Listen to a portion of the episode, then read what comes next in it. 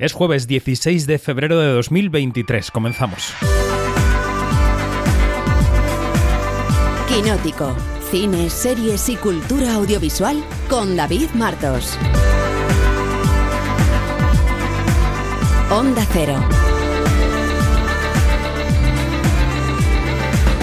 Saludos desde Berlín, donde ya ha desembarcado parte del equipo de Quinótico para contaros desde hoy hasta el palmarés del día 25 todo lo que pase en el primer gran festival europeo de este año. Hoy no nos centramos en Berlín, que nos va a ocupar en los próximos días, pero sí queremos hacer valoración reposada de los Goya. La hicimos en caliente en este programa especial que retransmitimos desde Sevilla, pero hoy con el paso de los días nos hacemos esa pregunta que nos persigue. ¿Para qué sirven los Goya y en general las galas de premios? ¿Se pueden hacer compatibles los homenajes públicos como el de Saura, las reivindicaciones sociales con las que estamos de acuerdo y la fiesta gremial con la divulgación de las películas.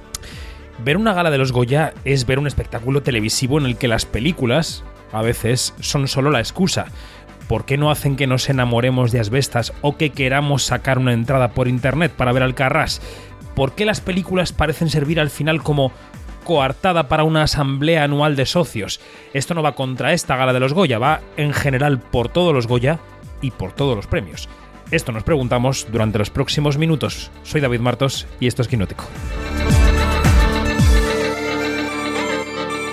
Quinótico, Onda Cero. Comenzamos Quinótico en Onda Cero, aún con la resaca de los premios Goya, que enseguida comentaremos, ya notando el frío de Berlín, pero con ganas de cubrir de nuevo este festival al que no veníamos desde antes de la pandemia. Recordad, Quinótico, la primera con K y la segunda con C, y todo está para vosotros, vosotras, en quinótico.es. Empezamos.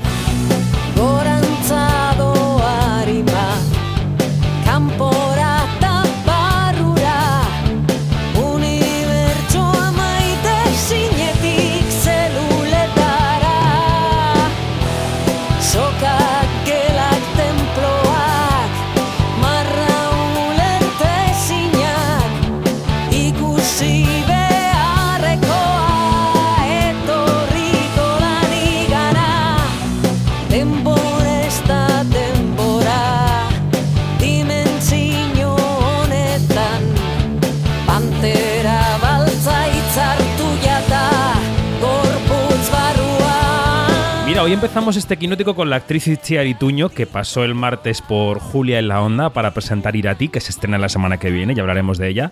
Y esto es el último tema que ha grabado con su banda Ingot. Así que con esta música rockera recibimos a Iñaki Mayora. Buenos días, ¿cómo estás?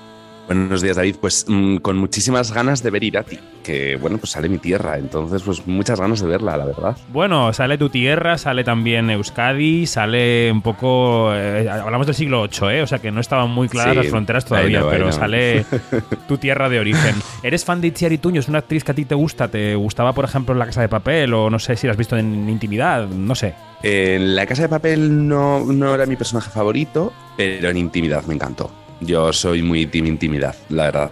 Me gustó muchísimo y me, alegré muchísimo que Patricia López se, se llevara el, el feroz. pues sí, fue un premio, la verdad, que no sé si era muy esperado en el palmarés, pero que Para nada. Nos, hizo, nos hizo ilusión a los fans de la serie. Bueno, hoy Janina no puede estar con nosotros. Los fans del podcast dirán: ¿Dónde está Janina? Bueno, pues no, no puede estar porque está llegando a Berlín. Ella también viaja, no solamente está en Bremen. Así que hoy Iñaki y yo nos marcamos un pequeño mano a mano en este podcast de Quinótico en Onda Cero.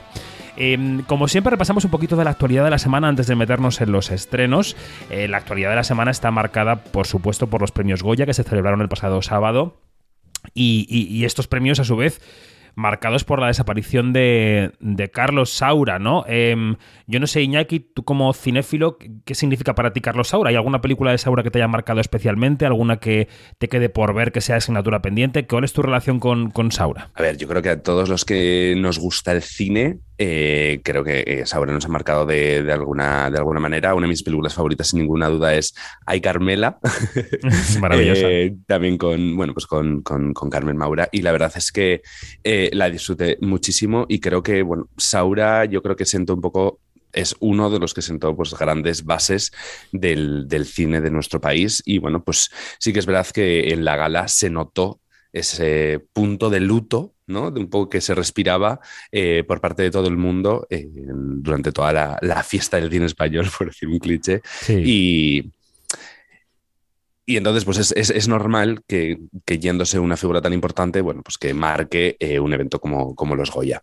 Bueno, la desaparición de Saura marcó el evento tanto como que se le dedicaron los primeros 25-30 minutos de la gala. La primera imagen no fue sobre Saura. Bueno, Saura estaba en la pantalla, hubo una Em, versión de Caminante no hay camino, que cantaron varios actores y actrices con los presentadores, y después apareció Carmen Maura con un Goya en la mano, el Goya de honor, ese Goya color chocolate al que nos tenemos que acostumbrar, aunque mis mm, ojos se van a salir botando de las cuencas cualquier momento de estos, pero bueno. Entonces Carmen Maura em, recordaba una de las anécdotas de rodaje con Carlos Saura y lamentaba así, como vamos a escuchar, no habérselo contado en vida. Estaba ensayando el baile y me dijo el coreógrafo, Carmen, no te creas que eres Ticharis. Y él dijo, pues yo no la cambio por ninguna del mundo. Carmen, muy bien, lo haces estupendamente, sigue bailando. Y lo que me da súper pena es no haberle podido decir, todo esto a él porque yo creo que él no tenía ni idea de la marca que me había dejado como actriz para siempre. Bueno, después eh, salían la viuda de Saura, la actriz Eulalia Ramón, dos de sus hijos, Ana Saura y Antonio Saura, y uno de los mensajes de Eulalia Ramón fue de agradecimiento a la sanidad pública em, por el hospital de Villalba, donde había estado ingresado Carlos, em, la Comunidad de Madrid de Isabel Díaz Ayuso mandaron sendos tweets un poco incendiarios. En fin, los temas políticos estuvieron muy presentes en la gala. Yo no sé si tú no tuviste la sensación, Iñaki, más allá de que la sanidad pública sea perfectamente reivindicable y todos estemos de acuerdo, no sé si tuviste la sensación de que era un poco la gala, la gala de las 1500 causas, ¿no? Porque, no sé, Irán, el techo de cristal, el, lo verde, mm, eh, la, salud mental, ¿no te pareció que era una colección de causas un poco? Sí, eh, el corto también es cine, que no se te olvide, eh, que también lo reivindicaron varias veces. Eh, sí, yo creo que los Goya siempre han tenido un punto reivindicativo. Creo que, bueno, que también es, normal, es un momento en el que mucha gente tiene micrófono por primera vez. Eh, pero creo que la última vez, creo, o sea, en los últimos Goya creo que igual se nos pasó un poco de, cantidad de causas, ¿no? Eh, pero bueno, eh, como yo estoy muy a favor de ellas, tampoco te voy a decir que, lo, vea del todo. Claro, pero bueno, también yo decía antes que, los Goya tienen que tener claro su objetivo, para qué sirven, que sirven para vender entradas de cine. Entonces, bueno. Sí, se quedó un poco atrás. Es verdad que eh, la promoción del cine español se quedó un poco en segundo plano. Sí. Eso sí que es verdad. Vamos a escuchar un fragmento del monólogo de Antonio de la Torre en el que se acaba a relucir o a pasear esta reivindicación de los servicios públicos. Hablaba con Pilar Palomero, la directora de la maternal. Lo que, pasa es que me pasó una cosa cuando salí del cine que recordé que ser joven es maravilloso, pero también una putada, porque hay un futuro por delante y si no tienes recursos, pues ese futuro no existe. Y quien no tiene recursos tiene que acceder desde lo público, a través de educación, de cultura, de sanidad. Así que muchas gracias por contar esta historia.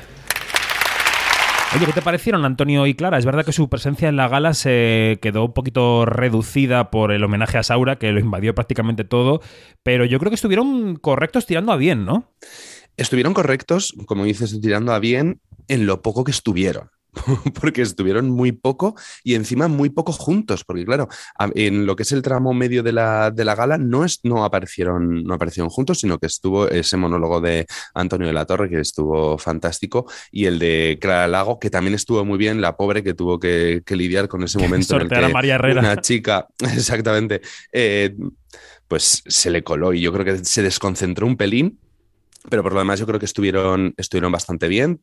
Es verdad que en el arranque, al principio, pues con todas esas causas que empezaron a enumerar justo antes de empezar a hablar de, lo que es eh, la, la, celebración, fue un momento de espera, espera, espera, y ya luego ya yo creo que ya entraron en materia y ya estuvieron, estuvieron bastante bien por continuar con la gala, em, el, discurso del presidente Fernando Méndez Leite tuvo una parte positiva, a mi juicio, y una parte negativa. La parte positiva es que fue un señor que articuló bien el discurso, que lo pronunció bien, que le dio sus pasos dramáticas. O sea, por primera vez desde hace años, un señor supo hacer un discurso, pero claro, el contenido era un poco asamblea de los zapateros de Soria, porque era, era como dar cuenta de las cuentas anuales de una empresa.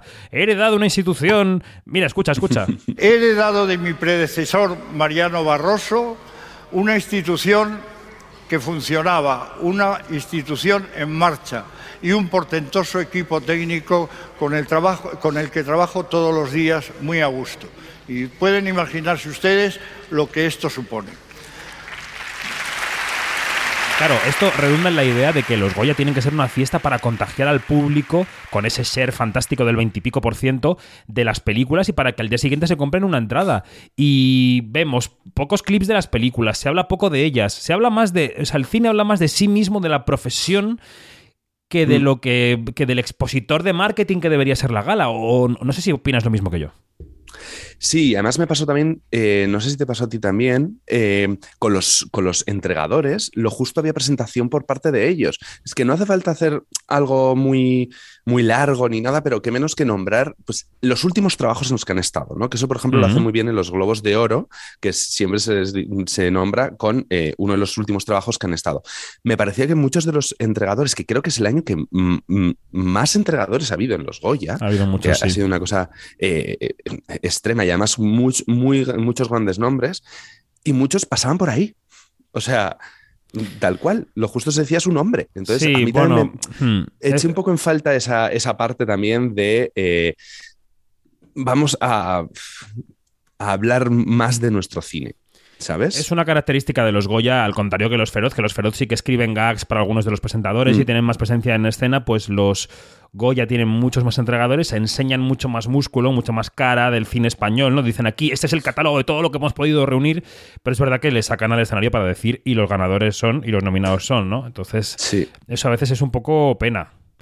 Eh, Sí, a mí me dio pena eso, el poder, el saber, pues, porque al final, eh, por temas generacionales, ¿no? Mi madre que está viéndolo, hay muchos nombres que los tiene totalmente perdidos, pero si les dices, le dices la película, igual te los localiza y a mí, me- y a alguien más joven, o incluso a mí, le- me puede pasar con, eh, con caras más eh, de, de cine de hace, mucho, de hace unos cuantos años que eh, eh, se aprovechó en estos Goya, ¿no? Para sacar a actores eh, más, más mayores y que hay muchas generaciones que los tienen mucho más perdidos. Vamos a hablar de nuestro cine, del de ahora y del de, el de antes. Nombremos las películas. Eso es lo que me falló un pelín en, en la gala de los Goya. Debo decirte que yo a Fernando Esteso le temía más que a un nublado y estuvo bien.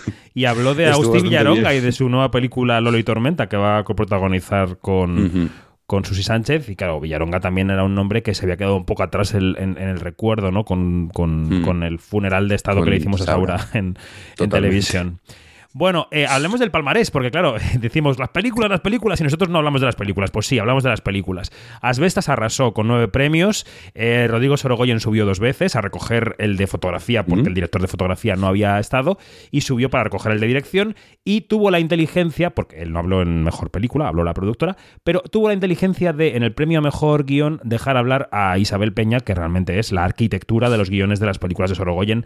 El, el alma y el fondo es de Isabel Peña. Ellos, escri- ellos describen muy bien su proceso de trabajo. E- Ella dice siempre que Rodrigo le lanza ideas muy locas y que luego ella las va plasmando y va haciendo la arquitectura del, del guion. Bueno, pues Isabel Peña eh, agradeció el premio a la mujer real que inspiró Asbestas. Gracias, Margot Poole. Eh, en momentos de tanta crispación y tanta intolerancia como estos que vivimos ahora, la lección que nos has enseñado es que hay que vivir y se debe vivir sin odio. Así que gracias, Margot. Y ya está. Boas noites. Bueno, em, Modelo 77 se llevó cinco premios, cinco premios técnicos, podemos decir, y cinco lobitos, los tres a los que realmente aspiraba, que era dirección Nobel y las mejores actrices, ¿no? Eh, protagonista y de reparto. Alcarrás cero. Un total de cero Alcarrás premios en la ceremonia. ¿Qué te pareció el palmarés, Iñaki? A ver. em, A ver. Es verdad que para mí, al final, llegando al, en el último momento de la carrera, es verdad que Asbestas era mi- de, no sé si mi película favorita, no, mi película favorita de Cinco Lobitos, pero sí que me, me pareció una gran película. Entonces no, puede- no puedes decir no se los merece. ¿Cuál es el problema? Que creo que estábamos en un año en el que había muchas películas muy buenas y el que Alcarrás no se llevase ningún, ningún Goya. Es que me parece, me, me parece fuerte tener que estar diciendo esto, pero que me parece una cosa que nadie no- nos lo veíamos venir. Sobre todo cuando llevamos un año, además, diciendo un gran año del cine español con nombre de mujer, y de repente nos hemos quedado en lo de todos los años. Eh, se lo hemos, le hemos dado Literalmente, el porque de- el Goya, la mejor dirección Nobel, seguía siendo, o sea, era de mujer en los últimos Goya, quiero decir que Creo no que había es el novedad. sexto, ¿no? El sexto Mm. eh, consecutivo que se lo dan a una mujer. Entonces es como, eh, somos modernos, somos inclusivos, somos feministas, pero no mucho. ¿Sabes? Pero hasta que toca votar el- lo que me gusta, ¿no? Claro, entonces eh, yo me acuerdo cuando hablábamos de los feroz que decíamos, creemos que mm, parece que los feroz han votado lo que lo- mm, no, no han tomado decisiones arriesgadas y han votado lo que parece que pasará en los Goya. Error, al final los modernos han sido los feroz.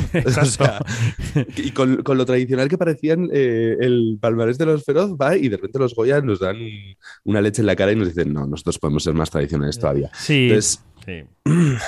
fue un momento que dices, ¡ay! Podría haber sido, pero no. Ya, es que eh, los Feroz tuvieron dos toques que a los Goya le faltaron, ¿no? Uno fue justamente el de mejor dirección para, para Carla Simón. Simón. Y luego el de mejor actor para Nacho Sánchez en Mantícora, que es un toque eh, que se ha revelado como feroz, ¿no? Con el andar de los días. Mm. Porque eh, los Goya apostaron por el francés de Menochet, que en el fondo dio uno de los mejores discursos de la noche, pero, Sí, que, sí, pero que, bueno, que eso no quiere, no tiene nada que ver con el, con el premio, ¿no? Bueno, pues. Como decía en portada Iñaki, estoy en Berlín, estoy en Berlín, ya estoy pasando frío, hoy empieza la Berlinale. Ahora en un rato vamos a la rueda de prensa de Kristen Stewart como presidenta del jurado, que es fuerte decirlo, y eh, Carla Simón como Ahí estará jurada. Carla Simón, Efectivamente. Entonces, bueno, ya contaremos, vamos a hacer, te cuento que en quinótico.es, primera con K y segunda con C, eh, se va a poder encontrar a partir de hoy mismo toda la información de Berlín y a partir de mañana un mini podcast diario que haré mano a mano con Janina y con algún invitado más contando un poco todo lo que veamos en Berlín para que para poner los dientes un poco largos. ¿eh? O sea, Como en que- Sundance, ¿no? Que yo estuve ahí al pie del cañón escuchando. Bueno, más todo. comedidos que en Sundance, porque Dani y Janina se dejaron llevar mucho. Estando yo al mando, cortaré antes. Serán más cortos. Bueno, eh, que eso, que, que es que no solo hay películas que van a marcar un poco el año, eh, está la película Blackberry sobre la invención de este cacharro, eh, va, va a haber rueda de prensa de Spielberg, que es premio honorífico, sino que además hay pelis españolas de las que estaremos muy pendientes, ¿no? Eh, el martes llegará, el, el miércoles llegará 20.000 especies de abejas, la película de Estivaliz Urresola, que va a sección oficial, y hay película de Lois Patiño, y hay corto español, o sea, hay muchas cosas y también pelis latinas muy potentes de las que estaremos pendientes. Así que... Bien, estaremos. mm, Orejilla, ¿eh? Orejilla a los podcasts de Todos los días. Em, y dicho todo esto, con la lengua seca, eh, ¿te parece que vayamos con los estrenos? Vamos allá. Venga. Eres un hombre interesante, Scott Lang. Eres un vengador. Tienes una hija. Has perdido mucho tiempo, como yo. Pero podemos ayudarnos.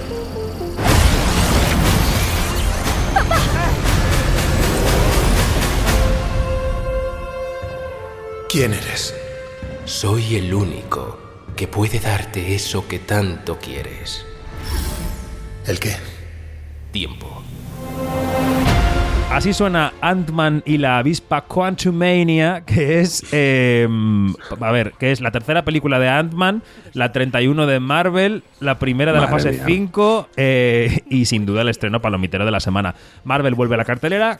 Pues con esta entrega, tercera, tercera entrega del Hombre Hormiga, Iñaki. Bueno, tengo que decir que no soy muy fan del hombre hormiga, pero bueno, tenemos, como dices, ese estreno fuerte que viene de la mano de Marvel con esta nueva aventura de Scott Lang, Ant-Man, que junto a Avispa pues, explorará, explorará el reino cuántico y se enfrentarán a Kang el Conquistador, que bueno, es uno de los grandes enemigos de esta nueva fase de. Marvel. Exactamente, y según Kevin Feige, pues es la película más importante desde Endgame, ya que, pues como, como digo, introducen a este personaje de Kang en el cine, ya que sí que apareció en la serie de Loki, y que da el título a la próxima película de Los Vengadores, que es la dinastía de Kang, pero que bueno, que hay que esperar hasta 2025. Me mareo. Veremos cómo va a funcionar Ant-Man en taquilla, aunque nadie duda de, de su fuerza. Bueno, en quinótico.es se puede leer la crítica de María José Arias que habla de un inicio descafeinado de la fase 5. Y yo de María Jo Uy. me fío para estas cosas. Me fío, yo también me fío. Claro, yo no he podido verla porque esa semana entre las pelis de Berlín que he tenido que ver previas y todas las de la semana me la he perdido. Mm, estoy por irme a un pase comercial en Berlín, algún cine en versión original y verla. Pero a ver si encuentro un hueco en medio de la Berlinale. Y esta semana eh, tenemos dos nuevas nominadas al Oscar a Mejor Película que llegan a la taquilla. O sea que tenemos la suerte, los cinéfilos, las cinéfilas, de poder ir viendo en los cines, como Dios manda, todas las pelis nominadas a Mejor Película, ¿no? Empezamos por El Triángulo de la Tristeza. So, is this runway casting for a grumpy brand or a smiley brand? So it's a grumpy brand, yeah? Congratulations! Show me that Balenciaga look. Suddenly I'm dressed in something way less expensive. It's H&M. Yay! Balenciaga. And H&M. Balenciaga. And H&M.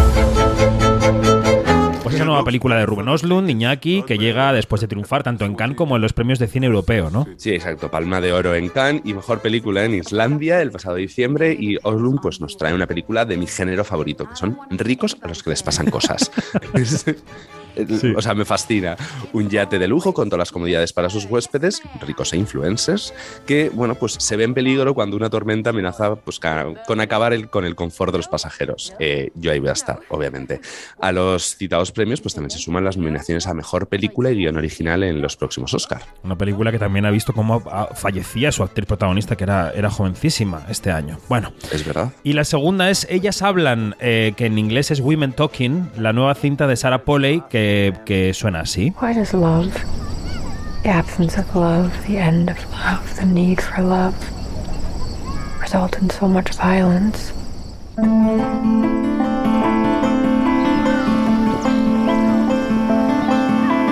It was all waiting to happen before it happened.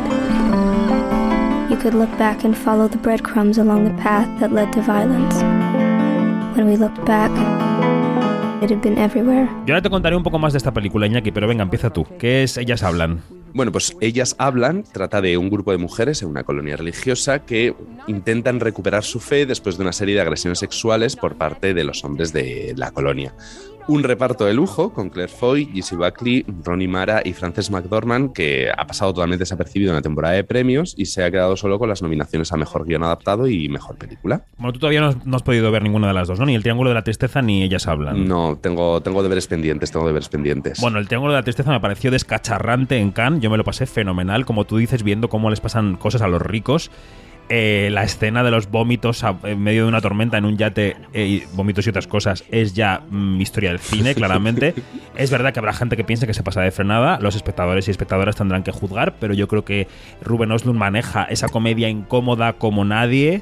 Y bueno, que es una de las películas que hay que ir a ver a los cines. Y luego ellas hablan, tú decías, ha pasado un poco desapercibida la temporada de premios. Bueno, me parece que es una lástima que la única película dirigida por una mujer que ha llegado este año a la cúspide de los premios americanos eh, sea esta, porque yo creo que aunque tiene unas ideas muy potentes y una intención también muy potente, la película de Sarah Polley no acaba de, de resultar más que un experimento cinematográfico. Es decir, que yo cuando la veía, veía todo el tiempo las costuras de alguien queriéndome contar Mm. algo. ¿Sabes? Como de te voy a contar esto y te lo voy a contar así y he elegido esta forma y esta fotografía un poco grisácea y esta manera de dialogar y ahora tienes este giro en la trama veía todo como muy preparado. No, me- no fluyó la narración en mi cabeza viendo la película. Pero bueno, que entiendo que, Vaya, que entiendo que, que, mm, que habrá gente a la que le encante, como siempre. Quiero decir que mi opinión es solamente mía. Pero bueno, por, por dar un toque, ¿no? De estas dos películas. Ahí, la- Claro, claro, ahí lo dejamos. Y de estrenos españoles que tenemos esta semana. Bueno, pues en cine tenemos una comedia ligerita con toques mexicanos. Llega La novia de América. Alfonso Albacete dirige esta película con la que, bueno, pues una familia recibe la llamada de su padre contándoles que se va a casar con su nueva novia en México y que es 30 años más joven que él. Bueno, pues ya sabéis, choques generacionales y culturales en esta cinta que además está protagonizada por Miren Ibarguren, Paul Monen, Ginés García Millán o Pepa Charro y que suena así. Que levante la mano alguna invitada que no se haya tirado a Arturo.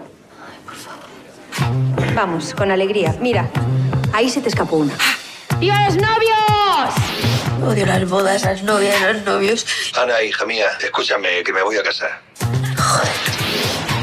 La novia es de América. La novia de América. Qué tremendo es vuestro padre. Siento mucho lo de Arturo, hija. Yo pensaba que era el definitivo. Hola, papá. ¿Por qué te has traído a tu secretario? Particular, secretario particular. ¿Qué hace aquí tu tía? Bueno, ¿y dónde está esa novia? ¿Ves? ¿No nos la presentas o qué? Pues yo soy la Lupe. Ah, pero no eres Rose. Pues sobre el sonido de la novia de América, qué graciosa está Pepa Charro en la película. La verdad es que está muy, muy graciosa, siempre está graciosa. Vamos con las series. Quinótico, las series. Almirante en el puente y capitán en el puente. Esta inspección les resultará muy aburrida a los dos. ¿Le aburre? Bueno, no vamos a reventar nada. Ni a disparar, ni recibir fuego. Ni espero los aterrizajes de emergencia inesperados. Los buenos tiempos Así suena el tráiler de la tercera temporada de Picard. Eh, comenzamos por este estreno porque es uno de los dos potentes que llegan esta semana a Prime Video. Venga, empezamos por la tercera de Picard, Iñaki. Tercera y última temporada de la serie en la que veremos a Ah, Jean-Luc Picard, maravilloso Patrick Stewart y su flota en una misión, la misión más arriesgada en la que tendrán que enfrentarse con el legado de su pasado y plantar cara a las revelaciones que pueden alterar el destino de la Federación para siempre. Los tres primeros capítulos llegan mañana, viernes 17, y después podremos disfrutarlos de forma semanal en la plataforma. Y de la ciencia ficción pasamos directamente a la fantasía con otro estreno de Prime Video que es ¿cuál? Bueno, pues se trata de Carnival Row, serie de Orlando Bloom y Cara de Levine, que trae su segunda y última temporada. Yo disfruté mucho la primera, creo que soy de los pocos, en la que el personaje de, de Bloom pues seguirá investigando los crímenes que asonan la ciudad de Burg y que están, bueno, avivando las tensiones entre los humanos y las criaturas no humanas. El adelanto suena así. It's nice to see you again. Inspector. We're in a bit of a spot. Thought maybe you could help. He was stationed on a supply train that got robbed last night. Only one type of creature I know that could fly him up there. Y terminamos con un estreno español de animación en HBO Max, un estreno que se presentó en el pasado Festival de Sitges. En quinótico.es tenéis la entrevista con dos de sus creadores. El estreno es Pobre Diablo. Salido a su padre. Creo que yo soy el padre.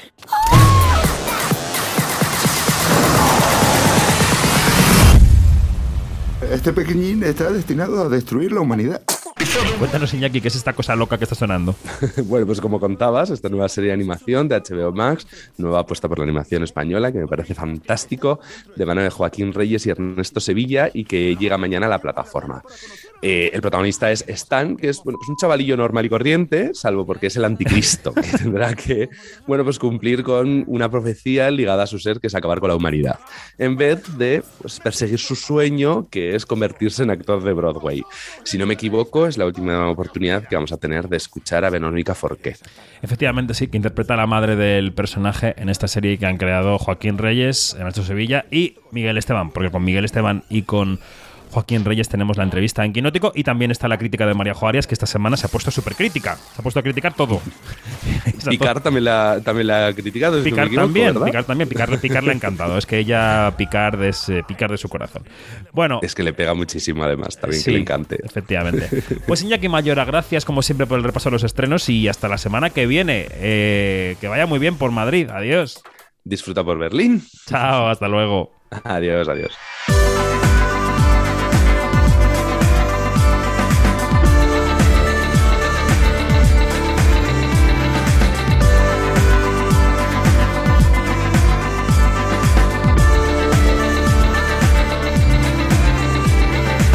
Es todo, más información en quinótico.es o en nuestras redes sociales donde somos Quinótico, la primera con K y la segunda con C. Ya lo hemos dicho, estamos en Berlín, os contaremos todo lo que pasa en el festival a partir de hoy y todo lo que pasa en el mundo del cine, de las series, del audiovisual, de la industria, está en Quinótico. No os perdáis. Buena semana, adiós.